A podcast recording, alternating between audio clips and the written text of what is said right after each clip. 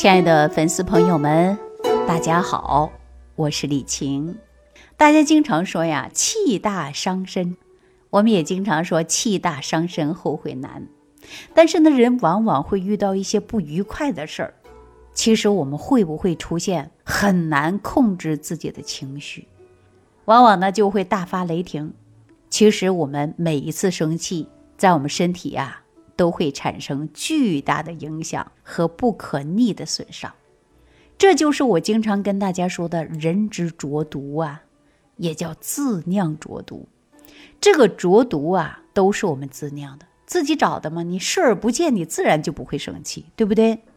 那不管是男人、女人，我们都应该呀不要生气。所以说我给大家做一个提醒：女人呢，一生有三个阶段，尽量少生气。这三个阶段呢，如果说生气对身体产生的影响伤害就很大，甚至会影响我们一辈子。我来跟大家讲一下啊，如果说有缘正是我们女性朋友收听这期节目，我就告诉大家啊，怀孕期间不要生气，因为孕妇的心情啊一定要平和快乐，因为孩子靠什么？靠脐带和羊水在我们母体相连的，对吧？啊，你心情好就行。如果你心情不好的时候呢，你的羊水啊，包括你的气血呀，就会影响到你的孩子。所以说，孕妇妈妈一定要平和，宝宝呢就会放松，充满喜悦，相貌啊、性格呀都会变得很好。那反过来讲呢，如果说孕妇长期焦虑、生气，在这种的状态呀，羊水的质量啊也会让人担心的呀。对不对？所以说，宝宝会变得紧张。生命最初的风水，也就是宝宝在哪儿啊？在妈妈肚子里的羊水。要想让我们的宝宝啊身体好、心情好，我们孕妇是不是就应该少生气啊？如果你怀孕的时候经常生气，我跟大家说啊，百分之百会对孩子的性格呢有所影响。你看我们现在胎教。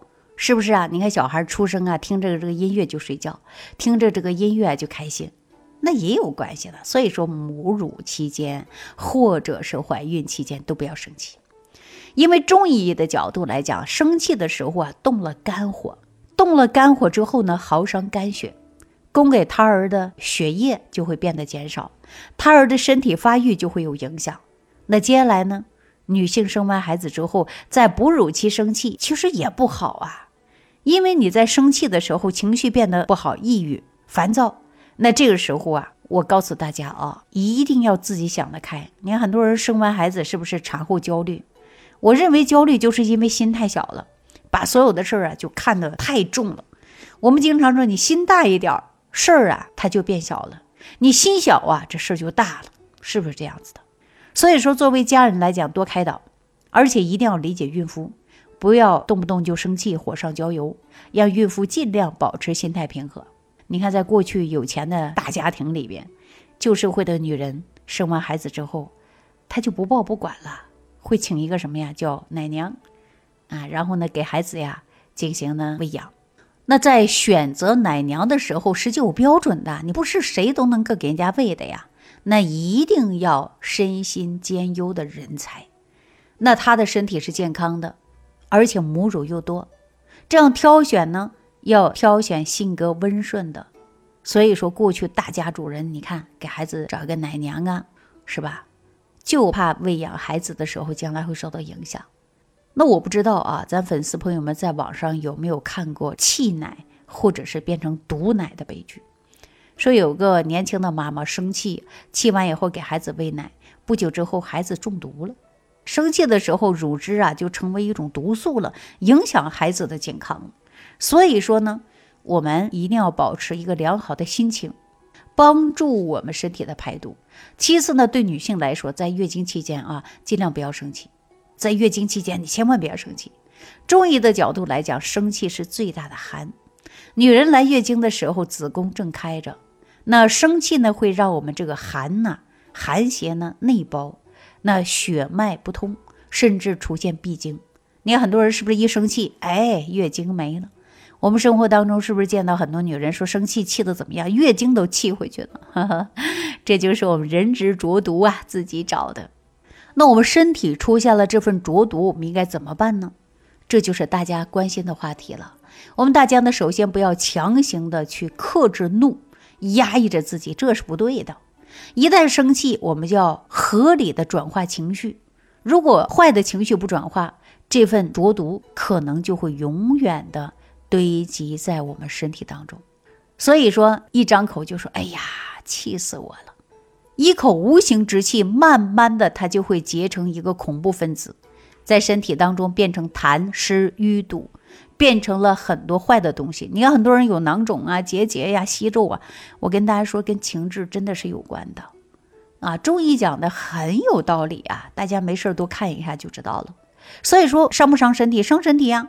那当我们生气的时候，快气的不行了，那我建议大家呀，摁上身体撒气的阀门。这个穴位是在哪儿？我告诉大家，就是我们呐消气穴，哪个穴位啊？我经常跟大家说的太冲穴。太冲穴就是一个肝的抒发情绪的穴位。你没事的时候你就按按。大家在发火的时候，你可以转拳头啊。转拳头的时候，你的中指你看对着哪儿？是不是你掌心的二分之一处？这是不是劳宫穴？它也能够清心火的。你看，很多人一生气转拳头，伸起拳头想打你的时候，哎，转着拳头放下了。为什么呀？劳宫穴在这儿，它是属于手厥阴心包经上的一个穴位。心包经可以起到什么呀？就是保护我们的心脏的。而且经常按劳宫穴，可以起到静心凝神、镇定醒脑的作用啊。那生活当中，我们工作压力大了，身心疲惫的时候啊，可以按摩掌心。按摩掌心，促进血液循环，起到一个消除疲劳的作用啊。那具体方法呢？大家可以这样讲啊，也就是说，你左手搓右手，右手搓左手啊，怎么方便怎么来，你就搓我们的劳宫穴。掌握这一点很简单吧？那你搓到什么时候呢？啊，酸酸胀胀，避免呢伤到我们的身体。换句话来说啊，那坏的情绪绑架了身体，身体就会出现淤堵的厉害，气瘀啊，血瘀啊。还容易啊，点火就着，让你产生郁闷烦躁。那么我们还容易出现肝郁，就是因为不通了呀。所以说，当我们的肝血不够了，肝血不足了，肝火旺了，那我们就会出现疏通能力失衡了。身体里的气本来就是要凭借着我们力道把它疏通开的，上升升上去，下降降下来。如果肝没有这个管束的能力了，那气机就会乱了，跑到狭小的空间去了，没有秩序了，人就会出现淤堵。时间久了，你就会出现什么呀？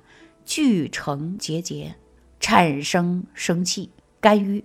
也就是说，生气会影响到我们的健康。那当然，肝的健康会受到影响，也会让我们控制不了自己的情绪，坏的脾气一下就爆发出来了。那你周围人会不会认为你不好相处、喜怒无常、爱生气，对吧？而且这样的人呢，你仔细看一下，他额头上长痘痘，肝气郁结、思虑过重的人，往往啊都是偏于心火过旺了。那对女性来说，经常生气，怎么样？乳腺增生、两胁胀痛、月经推迟、月经都变少了、气没了，而且呢还有痛经，还有血块。你看这些情况是不是经常出现？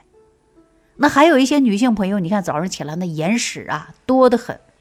眼屎多就是肝火旺啊，眼屎本身是人体向外排湿的一个途径，但是呢，我们肝火太旺了，这眼屎啊就特别多。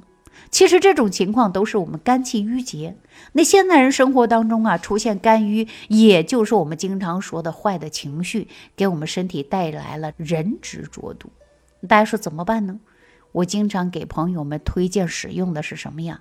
就是一些疏肝茶，你可以自己去配。如果不会配的话呢，您可以直接联系我。这个疏肝茶呀，能够起到疏肝解郁。疏肝茶喝上以后呢，大家都知道肝主疏泄嘛，肝主情志嘛，也就是说肝喜欢调达的，不喜欢憋了巴屈的，你天天受着委屈，动不动跑到角落里边去哭的，那我告诉你，这都不喜欢。肝喜欢开开心心的。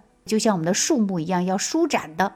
你把树木给它挤在一个狭小的空间里边，你看它行不行？肯定不行。那说到这儿之后呢，我就建议大家啊，可以呢喝一些疏肝茶。疏肝茶呢，其实它是一个大组方，二十四味组方呢，它能够清肝解郁，而且呢缓解消化不良、喉咙疼痛、口腔有异味儿、就视力模糊。简单的方法呀，只要你正常的去用一下，它就能够促进你肠胃的蠕动，帮助你胃肠道的运化，而且呢，它又能够改善我们肠道不适合的现象。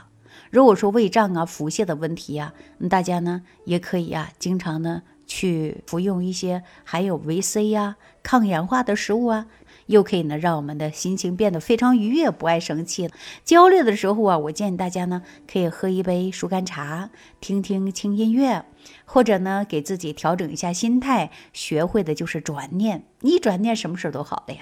人生短短的就是这个百十年嘛，你只要过好每一天。我们身心是健康的，那就说明啊，我们不白来这个世界上一趟。所以呢，我希望大家呀，一定要没事按摩两个穴位，一个是太冲，一个是劳宫，还有呢，泡个疏肝茶，还有呢，给自己呢学会放松心情。我相信大家的身体越来越好了。所以，我们现在很多人郁闷呐、烦躁啊，也是疾病产生的一个根源。